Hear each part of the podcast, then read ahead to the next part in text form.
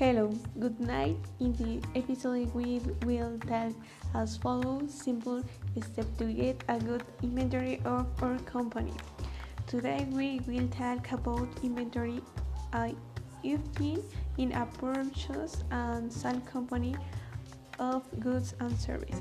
To raise an order and this is successful, it's necessary to follow indications that take use to get good results.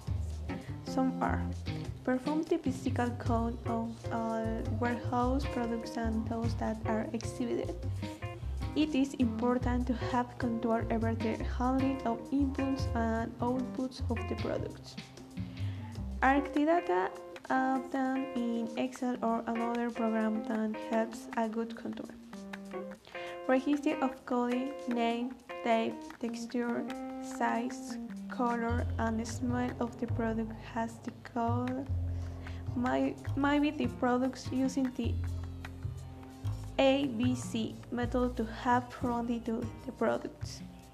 By managing test the simple steps, you can a good inventory about the products that are handled.